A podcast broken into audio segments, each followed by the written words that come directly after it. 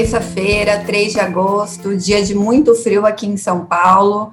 Estamos começando mais uma edição do Minuto Megawatt. Eu sou a Natália Bezutti, jornalista da plataforma, e vamos aos destaques dessa terça-feira aqui chuvosa em São Paulo. Bom, hoje a gente tem o compilado das autorizações do Diário Oficial da União, que a equipe da Megawatt realiza mensalmente, né? É, tem dados como operação comercial, é, empresas autorizadas a começarem a operar, sejam comercializadoras, importadoras, exportadoras de gás natural. Então, essa matéria já está na plataforma. Pauta da reunião de diretoria da ANEL, que acontece agora, às nove também balanço das empresas, seguindo o nosso calendário, e a repercussão da proposta do programa de redução da demanda, né, redução voluntária da demanda para os grandes consumidores. Vamos começar, então, pela matéria do Diário Oficial da União, né, o compilado que a Megawatt faz mensalmente, já está disponível na plataforma. É, o que a gente apurou, né, e que vale destacar, que foram mais de 480 megawatts entrando em operação comer comercial nesse mês de julho, né? É sempre referente ao mês anterior da publicação. É, desse, desse total, a maior parte continua sendo de parques eólicos, e dessa vez, né, pela retomada, reinauguração da termoelétrica a gás natural William Arjona, a fonte gás natural também tem uma potência aí é, representativa no nosso levantamento.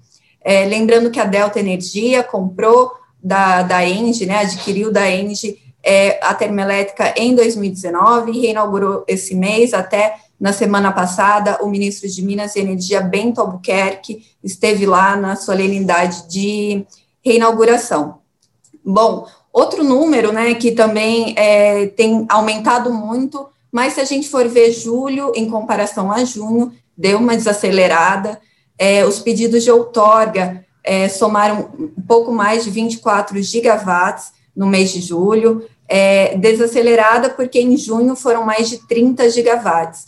É, mesmo assim, esse número é muito expressivo, aumentou muito, principalmente depois da aprovação da MP 998, né, que prevê o fim do desconto no fio para eólicas e solares a partir de 2026. Então, os empreendedores estão correndo atrás, né? O pedido de outorga, ele é aquele, aquela primeira demonstração de interesse dos empreendedores para a agência reguladora, que eles querem construir a usina naquela região, com aquela potência, e é o primeiro passo para você começar o, o, processo de implantação da usina. É, se a gente for contar, né, de janeiro a julho, o número de pedidos de outorga representa 75% de todo o volume aí acumulado de 2020. São mais de 130 gigawatts. Então, é um número muito expressivo e, e mostra realmente a corrida dos empreendedores por esses projetos para que eles fiquem prontos antes do término do desconto. Bom, vamos falar então do assunto de ontem, que foi a, a proposta de redução voluntária dos grandes consumidores de energia, né? Entrou em consulta pública, fica pelo prazo de sete dias, é, contados a partir de ontem, e o, o, tá, o mercado todo estava muito ansioso por essa proposta, estava é, cobrando o governo né, de quando ia sair, no entanto, a, aconteceu uma decepção aí por parte dos grandes consumidores, porque o volume mínimo para você fazer essa redução, né, esse consumo de energia, é de 30 megawatts médios, o que é, é, fontes ouvidas né, pela reportagem da Camila Maia e do Rodrigo Polito, que também está na plataforma, é uma régua muito alta para que as indústrias consigam fazer essa economia. É, então, acabaria ficando para os eletrointensivos mesmo e para como siderúrgicas, né? tem que ser é, grande é, consumo de energia para você conseguir atingir essa régua de 30 megawatts médios. Na matéria do Rodrigo Polito e da Camila Maia, tem a entrevista, né, tem o posicionamento da Abrace e da Abracel sobre o tema, e também é, vale a gente lembrar que o, o programa, né, ele era muito aguardado, é, ele também trouxe que é, agregadores poderiam participar, é, nessa proposta, é, e até agentes modulados sob é, um comercializador varejista. Mas, enfim, é, o mercado diz que 30 megawatts médios é muita coisa. Hoje à tarde, a Megawatt realiza um webinar é, com a consultoria, a co-CEO da, da Megawatt Consultoria, Ana Carla Pet e o Lucas Frangi, Frangiosi, é, analista setorial, vão participar para tirar dúvidas dos assinantes, né, sobre essa proposta. Então, vale a pena quem é assinante da, Mega, da Megawatt entrar nesse webinar, vai detalhar bem, mostrar essas diferenças aí de redução mínima. E assinantes, às 16 horas, podem participar e tirar dúvidas do Mega Webinar.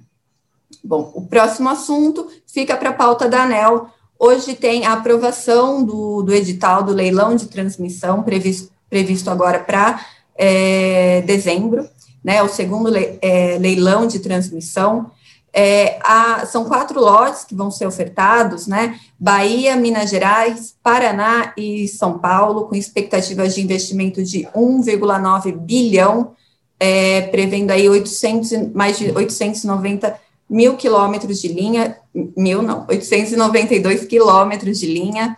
Além disso, a ANEL também vai falar sobre a homologação parcial dos prazos de extensão de outorga das usinas alocadas no mecanismo é, de realocação de energia, né, o MRE, e. A ANEL também delibera sobre os reajustes tarifários da EDP Espírito Santo, Equatorial Paraná e abre a consulta pública para revisão tarifária periódica da SEB Distribuição, lembrando que a SEB Distribuição foi é, vendida, né, privatizada em março e, a, e foi adquirida pela Neoenergia, agora ela passa a se chamar Neoenergia Distribuição Brasília.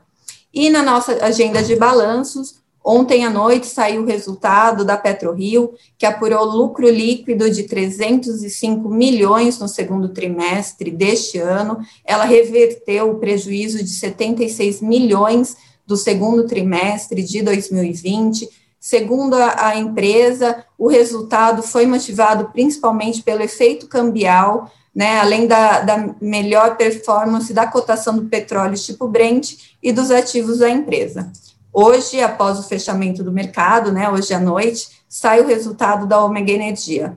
E também hoje, na agenda do ministro de Minas e Energia, Bento Albuquerque, às 17, ele tem uma reunião no Palácio do Planalto com o novo ministro da Casa Civil, Ciro Nogueira, o senador aí que é, que promete acalmar os ânimos entre governo e Congresso e ajudar na aprovação de propostas aí na, nas casas legislativas. Então, é, vamos ver o que sai da, dessa reunião, né? E o ministro também tem às 18 é, reunião com dois deputados, o Edelmar Nascimento e o Adolfo Viana. Lembrando que, que o Edelmar foi o relator na Câmara dos Deputados é, do, da MP de privatização da Eletrobras. Bom, por hoje é só. Amanhã o Rodrigo Polito está de volta. Obrigada, pessoal, e até a próxima.